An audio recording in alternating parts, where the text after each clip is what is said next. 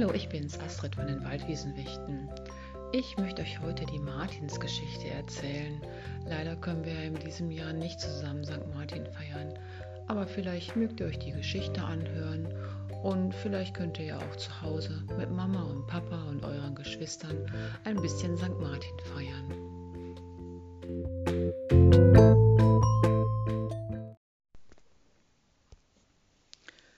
Vor langer, langer Zeit da lebte ein junger Mann.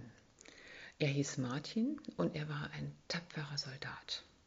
Und wie alle Soldaten zu dieser Zeit trug Martin auch ein silbernes Schwert, einen Helm und einen roten samtenen Mantel über seinen Schultern.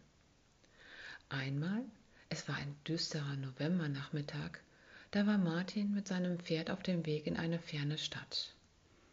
Da blies der Nordwind und brachte Eiseskälte und Schneegestöber, er ließ die Wege gefrieren und pfiff den Menschen und Tieren durch Mark und Bein. Martins Pferd jedoch stapfte tapfer weiter und immer weiter. Es wollte Martin sicher in die Stadt bringen, bevor es dunkel wurde. Langsam wurde es Nacht und Pferd und Reiter trabten durch den Schnee.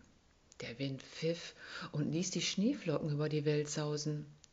Da erblickte Martin von weitem ein Licht, das Licht der Stadt.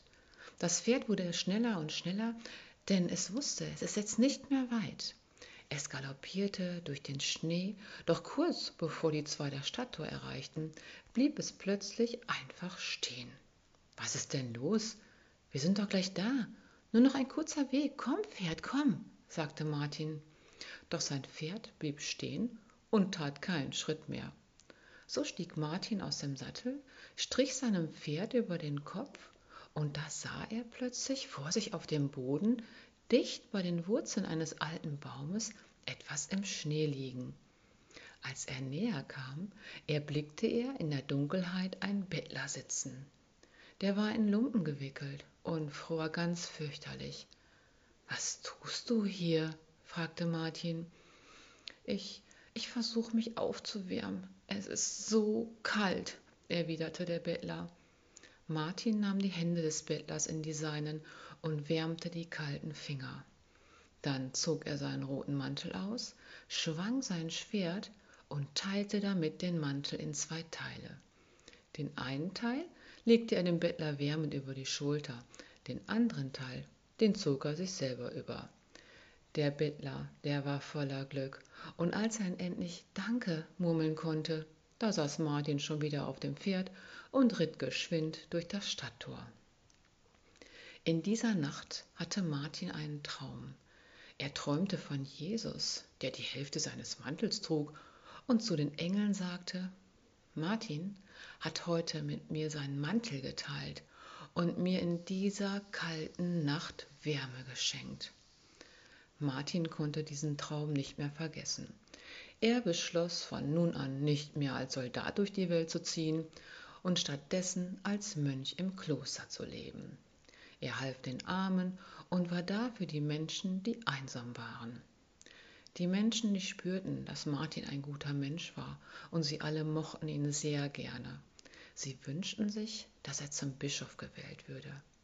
Ein Bischof zu sein, ist eine große Anerkennung. Es ist ein bisschen so, wie wenn man Chef ist. Martin aber hatte Angst vor dieser großen Aufgabe. Er wollte ein ganz einfacher, bescheidener Mönch bleiben. Da lief er weg und versteckte sich in einem Gänsestall. Die Gänse aber, die schnatterten so laut, dass es natürlich sehr einfach war, ihn in seinem Versteck zu finden. Die Menschen sagten, Bitte, lieber Martin, bitte, bitte, werd doch unser Bischof, du bist so ein guter Mensch. Und Martin ließ sich überreden und wurde der Bischof. Und von da an lebte er glücklich bis ans Ende seiner Tage. Und sein Pferd? Ach ja, das Pferd, das durfte von nun an natürlich im Klostergarten weiden, und wenn Martin ihm Hafer brachte, dann wieherte es vor Freude.